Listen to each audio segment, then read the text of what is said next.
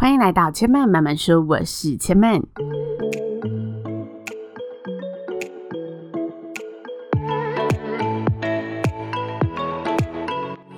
目前频道在 Apple Podcasts、Spotify、KKBox 以及 Google Podcasts 都听得到。喜欢的朋友，欢迎帮千曼订阅并留言评论，让更多人可以认识千曼慢慢说喽。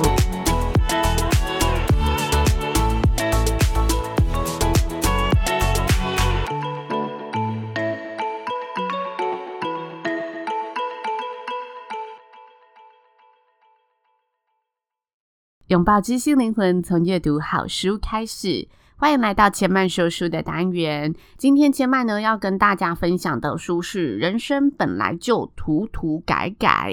这本书呢是我最近在网络上购买的书，然后我在购买的时候有发现有些网站上已经是买不到了。所以如果大家今天听完这本书有喜欢的话，嗯、千曼呢会劝大家赶快呢把它买下来，因为我现在查到的存货量都已经不太多了。我后来越买书啊，越觉得书有时候很像一个艺术品。因为他目前就这一版嘛，所以他未来如果没有再刷的话，或者没有再版的话，你这次没有买到，他就是要去二手店里面挖宝了。那这本书呢，我目前看到一半左右，大概三分之一，快接近一半的页数，我个人是还蛮喜欢的，因为他的故事都是真实的故事，然后他故事非常特别。他说大家都在说成功的故事，但成功的故事呢，说多了也说够了，我们需要的是失败的故事。所以这本书呢，它以一个请谈谈你们在职涯中犯过的错误，以及你从中学到的教训这一个主轴来跟大家分享。作者采访了呢二十五个领域的典范，然后邀请他们分享在这一路上成功之前他们所犯下的一些错误，然后在这些错误中成长、继续前进的方式是什么。那作者呢，采访的这二十五名人物，还有一个共通点，就是他们的性别都是女性。那为什么作者会想要以女性这个性别来去做主题的发展呢？因为作者呢，从他生活的经验里，还有种种的心理学家研究的报告里面，他观察到了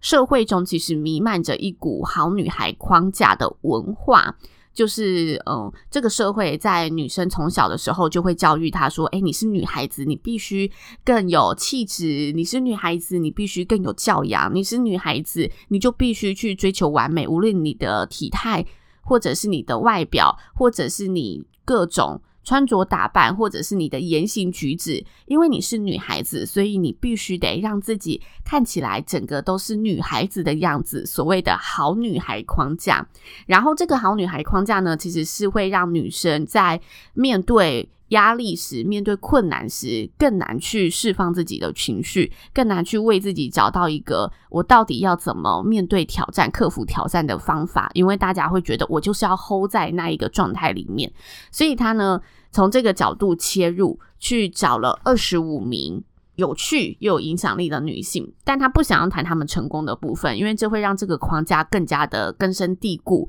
而是想要请她们呢聊聊自己曾经犯的错。她希望呢借由这个犯错的直癌，让大家知道犯错其实就是成长的一部分，所以女孩子不用害怕这件事情。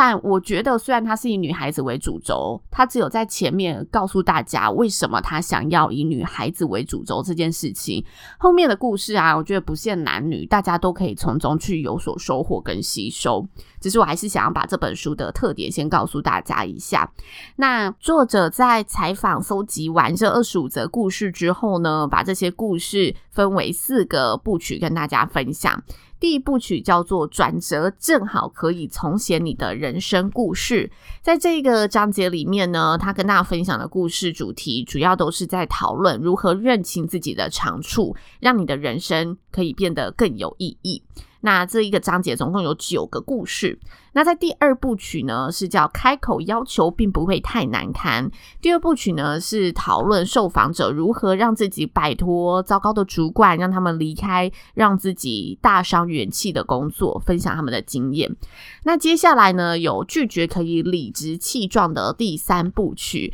在这个单元里面，他分享的是这些。呃受访者他们如何表达自我主张的经验，希望大家可以好好的开口，然后嗯、不要害怕去发出自己的心声。那在最后一个章节叫做“韧性谷底翻身的力量”。在这个章节呢，他跟大家分享的是受访者如何在受挫折之后，让自己重新振作的一个经历。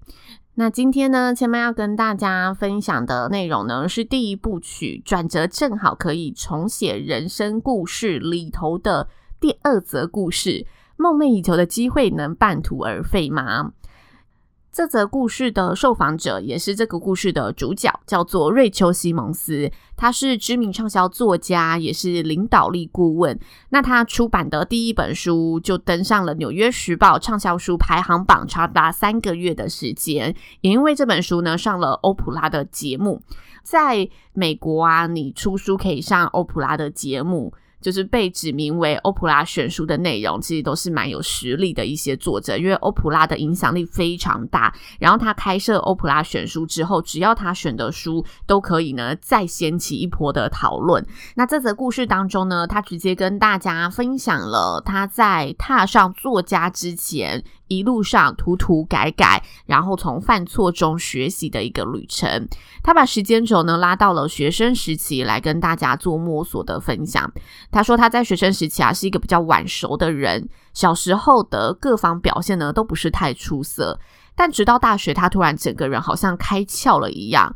不止成绩变好，在学校的社团呢也非常的活跃，担任许多领导的角色，努力学习也努力玩乐的代表，所以他大学生活其实过得非常的快乐。毕业之后呢，他继续累积他的成就，然后走得也非常的顺遂。他担任了纽约市办公室里面的都市研究员，然后晋升都非常的快速，表现相当的优异。陪伴着许多候选人啊去参加各项活动，也见过当时的总统克林顿以及许多的名人。转眼之间呢，他就是已经步上了曼哈顿的政治之路。他发现自己是喜欢接触权力，喜欢受瞩目，喜欢拥有地位的。在对自己有了这一层的认识和了解之后呢，他决定让自己回到学校去就读法学院，然后为未来的政治生涯做更好的铺路和学习。那他也顺利申请上了耶鲁大学。但与此同时呢，他原本毕业的学校也有推荐他去申请一个罗德奖学金。他在这时候出现了一点犹豫，因为其实罗德奖学金呢是一个非常非常难申请的奖学金，申请到它呢等同于你有一个非常高的荣耀，因为它整个申请过程就像是一个比赛，它被誉为呢全球大学生的诺贝尔奖。他录取的几率是万分之一，但没想到他在这个时候呢，也申请上了罗德奖学金。当时的纽约市长呢，在举行记者会的时候，还恭喜他获得了这个奖学金。然后，《纽约时报》当地的时报呢，在头条新闻上还写了市政厅终于出了一位天才的文章。这个天才说的就是他。但是呢，这个罗德奖学金呢，其实是一个完整的计划，就是申请上的人必须到牛津大学担任罗德学者，完成指定的研究项目。那也因此，他必须得战延他法学院的计划。不过呢，当他到了牛津大学，坐在林肯学院的教室里面时，他心里就是觉得不对劲。他想要抛开这种不对劲的感觉，但怎么样都抛不开。他想要和其他的罗德学者呢，一起出去玩，一起去上政治理论课，一起去用心的完成研究计划。但他发现自己心里就是觉得不对劲，没有办法全心全意的乐在其中，脑海里总会浮现出许多的问题。这些问题呢，都是一些非常琐碎、无关紧要的问题。虽然他很努力的想要专注眼前的事物，但他的脑海就是没有办法全心全意的投入。这是他人生第一次发生这样的事情，因为以往的他都是确立目标，就会好好的把握每一次的机会，然后全力以赴。但这一次不知道哪里不对劲了，他开始觉得自己迷失了，非常忧虑，像撞墙一样。他一边告诉自己，我应该要坚持下去，我不能半途而废，而且我现在获得的是一个非常难得的机会，非常高的一个成就，我怎么可以放弃？放弃就是丢脸。所以呢，他硬逼着自己坚持下去，继续努力的呢，过着一样的生活。但是呢，他又不断的问着自己：我是谁？我怎么会走到这一步？我怎么会来到一个我不太想要来的国家，和一群如此不同的人，读者让我总是昏昏欲睡的书呢？最后，他理出了一个答案：因为他成为了罗德学者，因为他想要得到这份肯定，他想要赢得这个奖学金的荣耀，他的自尊心就是他的全部，因此。他为了这一个罗德学者，别人眼中的他而迷失了自己。他渐渐的意识到，他把别人眼中的自己看得比内心的感觉还重要，所以他发现这是不对的。也因为这一个东西，让他对任何事情产生不了兴趣，让他没有办法下定决心去做好眼前的每一件事情。即使他的意志是非常强的，但是心里就是有个东西卡住了。那要如何解决这个问题呢？就必须回到他最在乎的事情到底是什么？他对什么事情是有热情的？他必须回来思考这个问题，让自己回到初衷，才可以改变这一个状况。在思考这些问题的时候啊，他突然想起了自己的一个童年过往。这个过往呢，是他在八岁的时候，有一个叫艾碧的女生呢，会故意支开他身旁所有要好的朋友，留下他一个人。那种孤单和痛苦的感觉，在这个时候又涌入了他的心中。他觉得这就像是现在的我。但是他同时又思考的，为什么这件事情会让我如此苦恼呢？我为什么对着这些陈年往事会如此的耿耿于怀？而且在这个时期出现了这个问题，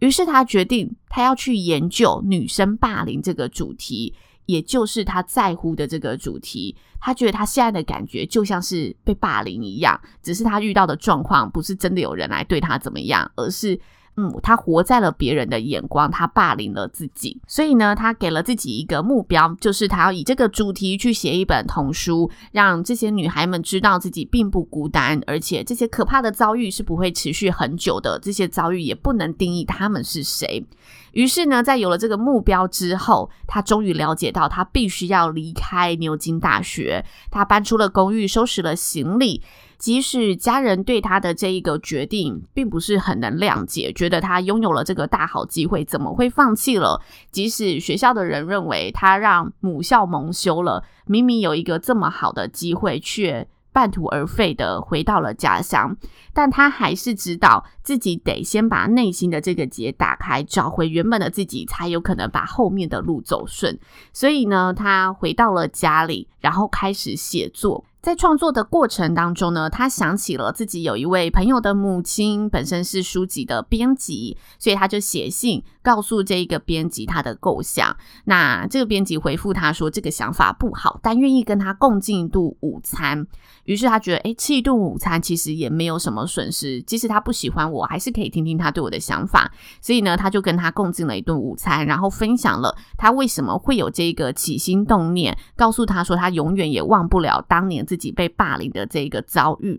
那原本这个编辑对他的构想是不认同的嘛，但在听完他整个故事之后，告诉他，你的构想确实打中了一个问题，但是你不应该写童书。而是要写一本给所有人的书。在收获了这个宝贵的建议之后呢，他调整了自己的步伐和这本书的方向。最后，他第一本书就这么诞生了，就是刚刚提到的他的畅销书《为什么他们都不跟我玩》的这一本书。那整个过程当中呢，这一名编辑给了他非常多的指导，而且呢，他在这一顿午餐之后，发现原来呢，这一名编辑。本身就是畅销书的编辑，他曾经编辑过一本呢卖了一百多万册的书籍，所以他其实在书中有提到，他有时候觉得很不可思议，世界上有成千上万个编辑，偏偏就让他遇上了拯救奥菲利亚这一本书畅销书籍的编辑，而且这本书也是针对年轻女性的族群在写的，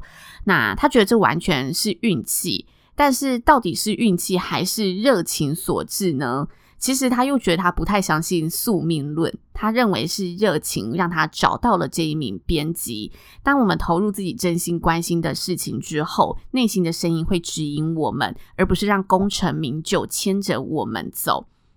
这是他后面其实有提到这一段相遇的旅程。那他在踏上作家之旅之后呢，他还做了一个让父母亲更加不能谅解、更加火冒三丈的决定，那就是他决定从原本申请到的耶鲁大学的法学院中辍学。那他要辍学的时候，爸妈真的是火大了，跟他说：“你真的把自己所有的好前途都丢掉了。”但其实面对父母亲的这个怒火中烧呢，他一点都不在乎，因为他觉得他想要读法学院的话，未来。可以去重新申请，但是写这本书踏上作家对他来说是一个疗愈、重新找回自我的旅程，而他也愿意为了这个旅程去全力以赴，即使他需要去兼职当保姆、兼差做其他工作，搬进呢比较嗯老旧的公寓里面居住，但是他知道这世界上可以让他最投入的事情，就是他现在。正在做的这件事情，正在成为作家的这件事情，这是他在成为作家之前所遇到的事情，一路上走过的转折。其实后来想想，会觉得差别真的是蛮大的。他原本是想要成为一个有权利，然后可以去发声的政治人物，但他现在转换了一个方式，他一样在发声，但是他是以作者的方式，作家的身份跟大家沟通他的理念想法。那这本书有一个非常特别的地方，就是他在每则故事之后呢，都会附上作者在里面学到的事，然后比较条列式简短的告诉大家。那其中有一点呢、我觉得非常的棒，很想跟大家分享，那就是这则故事当中他提到的，倾听自己内在的声音，脑海中的那个你会告诉你。你是不是累了？你是不是口渴了？你是不是该离开派对了？或者你是不是该思考一下，目前走的这条路真的是对的吗？是笃定的吗？